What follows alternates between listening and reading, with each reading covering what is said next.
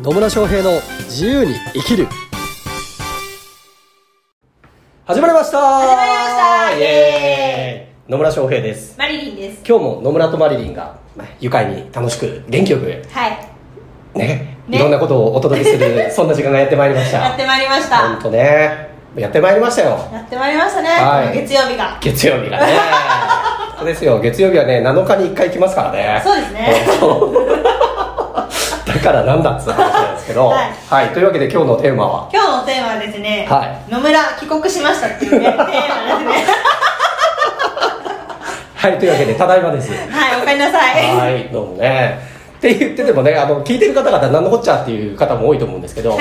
実はえっ、とハワイに行ってましてはい。9月9月の。9月のいつからだっけな？16から29までぐらいかな、うんうん。だから9月いっぱい9月の下旬はハワイ行ってたんですよ。ハワイ行ったんですか？ハワイ行ってたんです、はまあ3月にもハワイを行ったよっていう話はしたと思うんですけど。いまた行っちゃったんですね。また行っちゃったんですよ。本当ですよ。また行っちゃったね。でしばらくはね多分半年3月と9月はハワイに行くことになってます、あしばらくは、は じゃあ来年もそうですね。そうです次ね3月にもまたハワイ行こうかなと思ってるんですけどね。6ヶ月ごとですねじゃあ。6ヶ月ごとそうそうそうそうに行くんですよ。で、うん。えっと9月29日に帰ってきて、はい。でそこから14日間の隔離期間。ねね。長いね。長いね。14日間の隔離期間が明けてようやくマリリンとこうやって直接会って収録ができるようになったというとこそうろでですね。やっとシャワーに出る本当ねに出れましたよ14日間長い。長い。ちなみに14日間は何してたんですか？何してたかっていうと何してたんでしょうね。知りません。まあでもね、えっと、一部仕事はしてました。オンラ基本オンラインでセミナーしたりとか、はい。まあ、オンラインでコンサルしたり、うん。えーオンラインの交流会出たりっていうのでね。はい。まあそんな活動を14日間やっておりましたよ。はい。本当ね。でもさあのーまあ、ハワイに行ってる間に、うん。こう日本の情勢がいろいろ変わってたんですよね。えどんなふうにですか？えっと、ハワイ行ったのが9月16うんぐらいで、えー帰ってくる時に、えー自民党の総裁が総裁選が終わってたりとかああ次のリーダーこんな人なんだとかあ次のリーダー岸田さんそうそうそう、になってたんだとか、うんうん。あとそうか10月1日から緊急事態宣言って開けるんだみたいな。やっとお酒が飲める堂々とでそうそう。のはずなんだけど、はい。隔離期間中だった。ね10月1日からしばらく、うーね、せっかく緊急事態開けてたのに。まあ外に飲めなくてようやく大っぴらに行けるようになりましたというとこはい。ろでそれはよかったです。はい、よかったですね。本当謎ですよね。緊急事態宣言上げてるのに。謎です。なぜかなぜかまだ家をお隔離。お家にいてくださいって。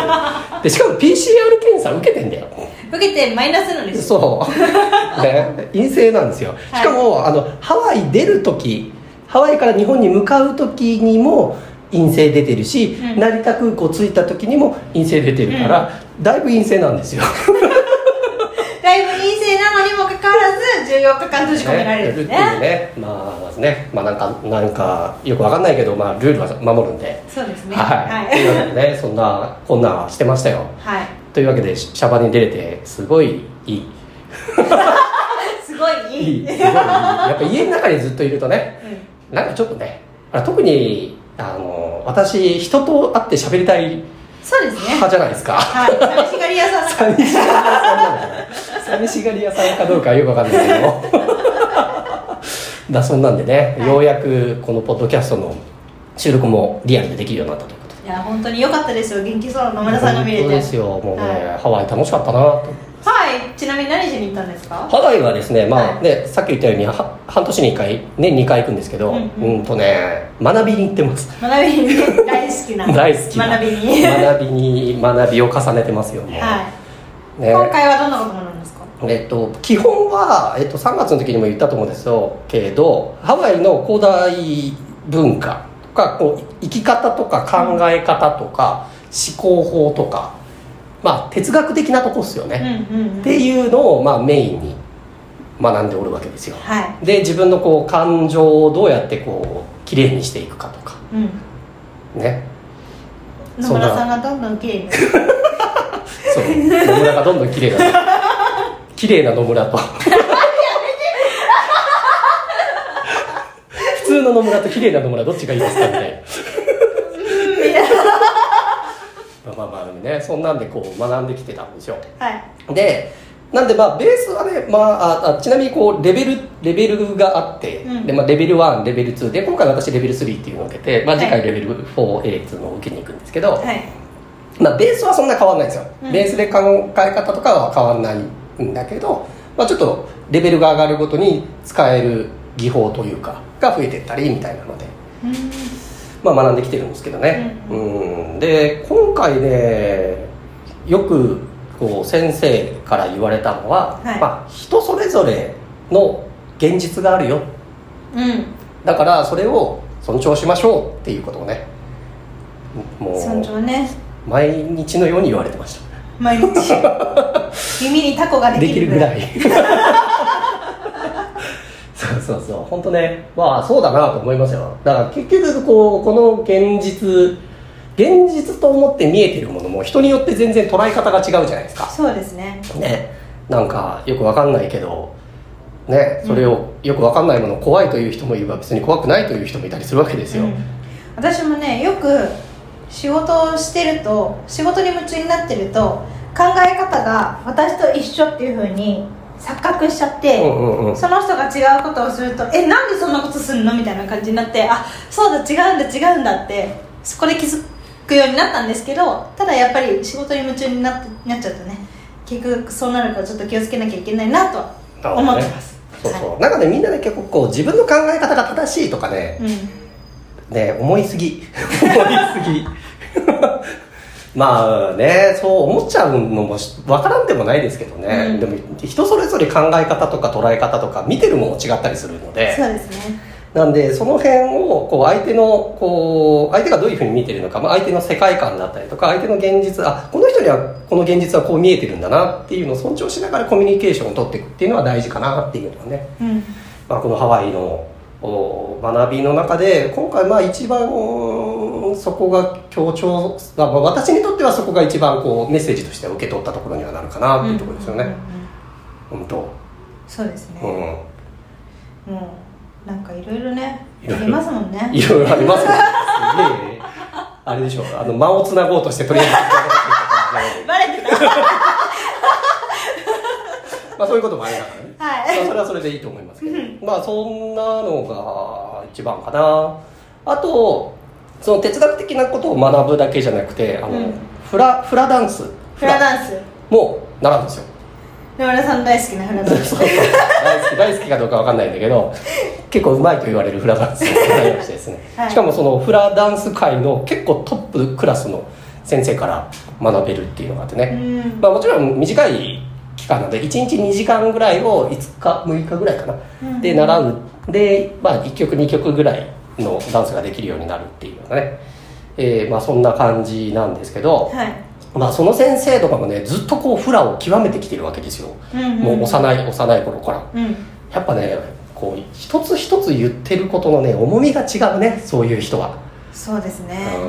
だから結局フラダンスってやっぱね動きにその人の心の状況とかがすごい現れるんですよ、うーん。まあこれ多分何でもそうなんだけどね、うんうんうん心の状況が心がブレてるとやっぱ動きもなんか変な感じになったりとかだから変に力が入りすぎてたりとか、うんうんうんまあ、そういうのを見ながらこう、まあ、指摘というかなしてもらうんですけど、まあ、それがねやっぱね一流の人から言われると響くなっていうのはねうん。本当感じましたぱり経験って大事ですね。経験って大事ですね。経験して伝えるって大事だと思います、うんうんうんなんか経験せずに伝えるっていうか頭でっかちっていうか本だけのうん。知識でいろいろ話してても結局自分が経験を積んでないからうん。はい上辺だけの話しかできないなってはいはいは思っててやっぱり本をまあ本を読むのは全然いいと思うんですけど、うん。それ読んだ上で自分が経験をやってみて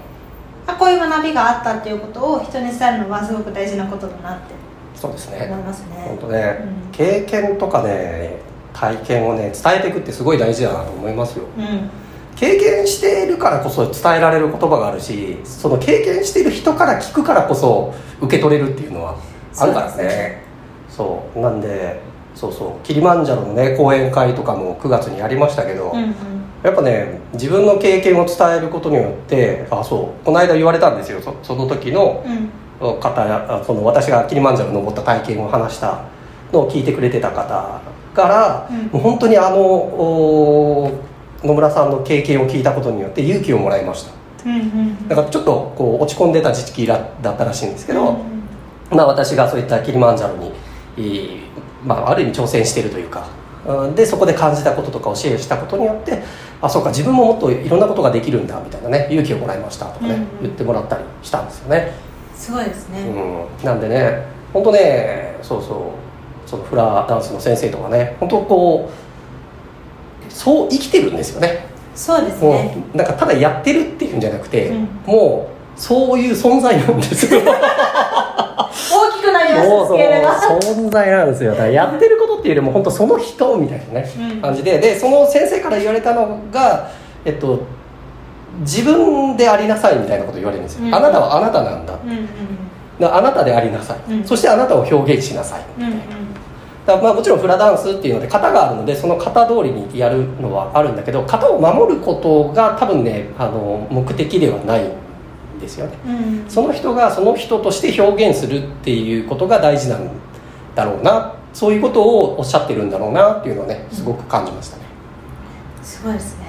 そうなんです、言葉は重いですね。うん、で言葉もだから言葉だけだとあんま意味がなくて、うん。誰が喋ってるかっていうのがね、うんうん。大事だったりするわけですよ。そうですね。うん。うんなんか上辺だけの人からねそんなこと言われてもうるせえよってなっちゃう なりますなりますそういう人いっぱいいますから本当にあなたであれですけどお前が偽ってんだろみたいなこと言われてもさ 説得力なかったりするんだけど、うん。やっぱそういう何十年もその道で極めてる人たちっていうのはねやっぱそのその通り生きてるしその言葉自分が発してる言葉の通りに生きているっていう方からまあ受け取る言葉はな大きいな重いなっていうふうにね、はい思いましたね。はい。まあ、そんなんでね、まあ、ハワイの話もすごいねいっぱいしたいところではあるんですけどもうお時間がね。お時間がねあのあれなんであれってなんだよ っていうところもありますけど、まあはい。本当ねあのご自身のね体験とかねそれ伝えていくっていうのも大事だし、うんうん。でさっき言ったように人の世界観を尊重するっていうのも大事えーだしまあ本当ねハワイに行くと毎回こういろんな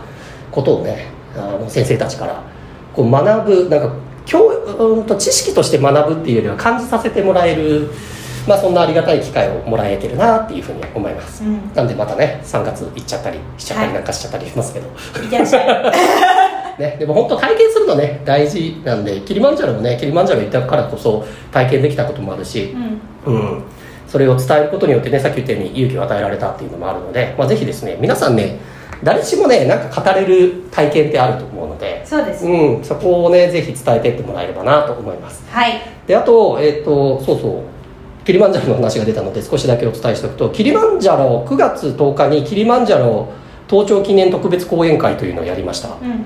で、えー2時間ぐらい喋ったんですけどその内容を実は動画に撮ってたんですうんうんね、うん。でその動画をですね3000円で販売することにしましたというか販売してます。はい。でその3000円の収益は全てタンザニアの子どもたち児童福祉施設の方に、まあ、寄付させていただくっていうチャリティーををやらせてもらってるので、まあね、なかなかキリマンジャロの話聞けるってそんな機会ないと思うので、うん興味ある方はあリンク貼っときますのでぜひ、えーその動画ねご購入いただいて見ていただければと思います。はい。まあ、そこで何か感じることもあると思いますしその3000円がね、えータンザニアの子どもたちのためにもなりますので、えーよろしければぜひご覧いただければと思います。はいというわけで今日も最後までお聞きいただきありがとうございます、ありがとうございます。なんかね、えー疑問とか質問とか取り上げてもらいたいテーマなどありましたらコメントメッセージいただければと思います。はい。それではまた次回お会いしましょう。さよなら